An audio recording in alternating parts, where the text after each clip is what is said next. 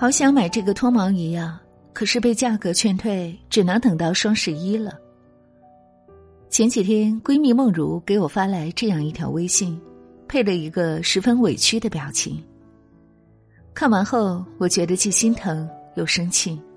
心疼的是，一个年纪正好的女孩想在夏天穿上美美的裙子，却因为买不起一个脱毛仪，只能等到秋天。生气的是。毕业五年，其他朋友都开始计划买车买房，而他连买个脱毛仪都要精打细算。倒不是说精打细算的习惯不好，只是对生活的掌控能力太差了。想当初，刚毕业的时候，我俩在北京的一家报社当编辑，工作虽然累，但工资是按字数来算的，写得多，待遇自然不会差。后来他经常抱怨工作辛苦，他父母索性就把他接回老家，帮他找了个机场地勤的工作，上衣休衣非常清闲。可是对应的工资也少得可怜，往往一个月下来买完必要的护肤品就没什么结余了。刚开始休息的时候，他还接点私活，帮杂志写点专栏挣点外快。慢慢的，他又觉得写稿太累，工作做完了。就宅在家里看剧、追综艺、刷淘宝、玩游戏，一玩就是一整天。人越来越闲，日子过得越来越颓废。茨威格的《断头皇后》里有句话：“命运所赠送的每一份礼物，都暗自标好了价格。想要享受清闲的福，就得承受没钱的苦。”正如闺蜜现在。购物车里的东西一大堆，银行卡上的余额却越来越少。平时总是跟我们抱怨：“为啥我这么穷啊？”殊不知，穷都是闲出来的。还记得两个月前刚刚复工的时候吗？那时候身边的人很明显的出现了两极分化的状态。有人调侃说，在家闲了一个月，差点忘记自己的工作内容是啥。坐到工位前，连快捷键都不会用了，而有些人却早早的进入了工作状态。同事瑞瑞就是后者。他说自己刚得知假期延长的时候，和其他人一样，心里窃喜，过上了带薪休假的神仙生活。每天早上睡到自然醒，醒来之后吃个饭就开始打游戏、看电视，晚上熬夜刷微博。这样放纵的日子过了两三天，他就感觉浑身不自在了。他发现日子越闲，生活习惯就越差，对自己的要求就越来越低。一番思考之后，瑞瑞下定决心要改变。他给自己做了一张计划表：八点到九点起床锻炼，九点到十点做好一家人的早餐，十点到十二点看网课学英语。十四点到十六点维护客户关系、整理业务；十八点到二十点看书、做读书笔记；二十点到二十一点陪父母聊天；二十二点上床睡觉。剩下的假期里，他一改吃了睡、睡了吃的生活，严格执行计划，工作、学习、生活、健身一样都没落下，日子过得充实饱满。人与人之间的距离就是这样拉开的。复工之后，瑞瑞因为在假期就做好了客户维护的工作，一开工就帮公司完成了两笔大的订单，薪资不降反升。假期是一道分水岭，有人拿来睡懒觉、打游戏、追肥皂剧，最后荒废了时光；有人把假期当成是自己的增值期。利用假期提升自我。这个世界其实很公平，你打发时间，时间就会打发你。当你忙于提升自己，生活自然不会亏待你。闲下来，或许会快乐一阵子，但随之而来的却是日复一日的消极和无聊。忙起来，也许会辛苦一阵子。但岁月不会辜负每一个努力的人。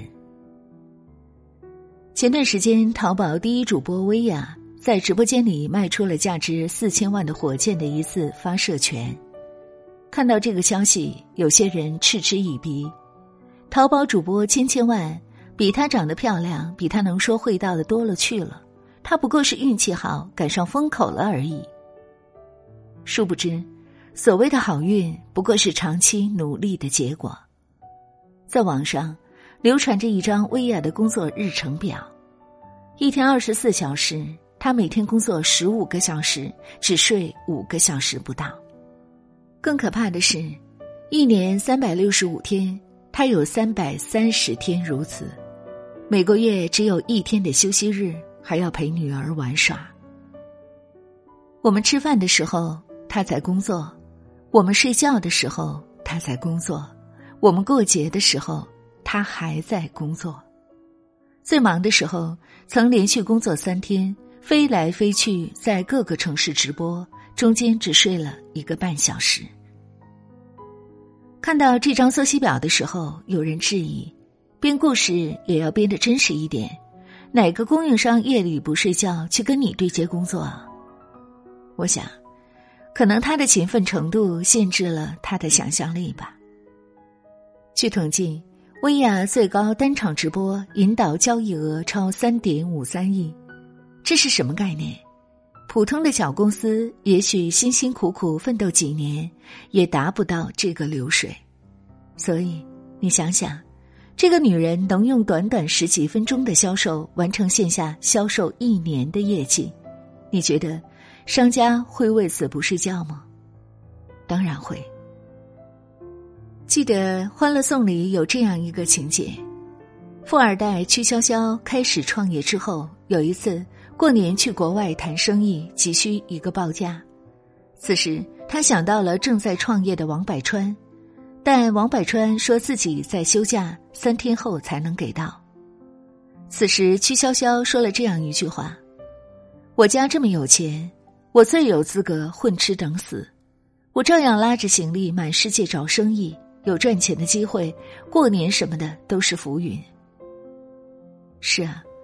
那些比你有钱的人，往往比你更忙，你还有什么资格闲着呢？所以，当你抱怨贫穷的时候，先想想你付出了多少时间和精力吧。这世上没有一份工作不辛苦，但总有人在你看不到的地方默默耕耘，积蓄力量。与其抱怨身处黑暗，不如选择提灯前行。看过这样一个故事：从前，一个主人让两匹马一起拉一辆货车，走到一半的时候，两匹马的距离拉开了，后面的那匹马在后面慢悠悠的走着。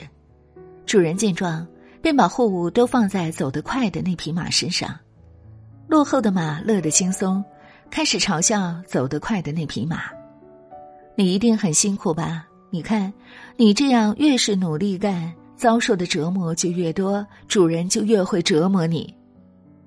前面那匹马虽然感到累，但是一如既往保持着最初的速度。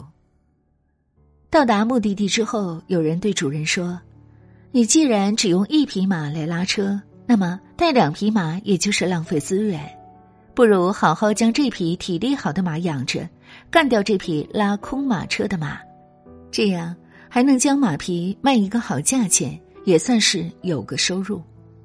主人听完，觉得这个建议很不错。一匹马能做完的事，为何要养两匹，浪费资源？于是便索性干掉了这匹比较懒的马。这就是经济学上著名的“懒马定律”。道理很简单，马有惰性，人亦如是。一旦人闲下来，就开始进入自己的舒适区，紧接着就会丢失上进心，变得懒惰消极。闲则安，安则懒，懒则穷，这是一个很可怕的死循环。蔡康永说过：“当你没有上进心的时候，你是在杀人，你不小心杀了你自己。”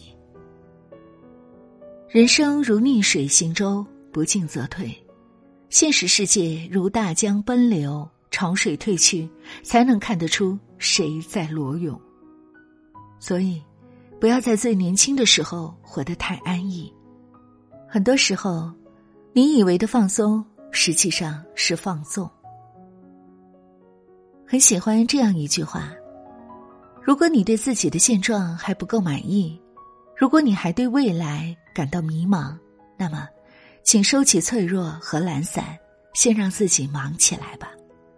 忙着读书，让灵魂更加丰盈；忙着锻炼，让身材更加健美；忙着工作，赚到更多的钱，遇到更棒的人，看到更美的风景。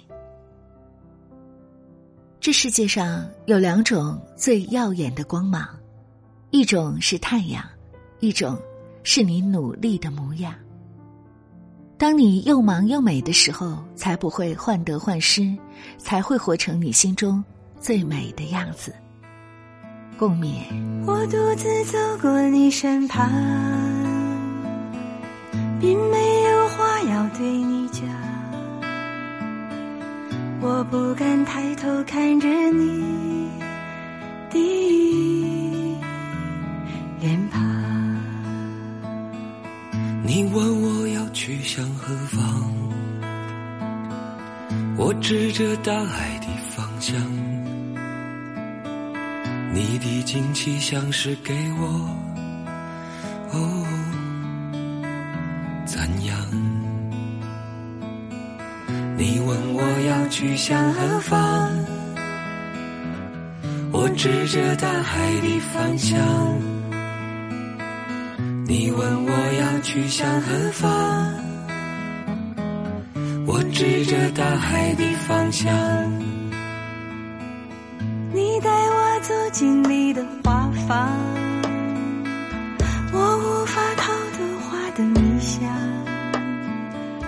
我不知不觉忘记了方向。你说我世上最坚强，我说你世上最善良，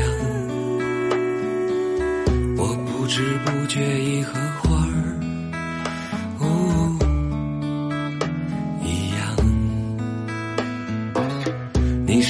世上最坚强，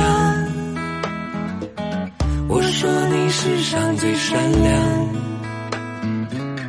你说我世上最坚强，我说你世上最善良。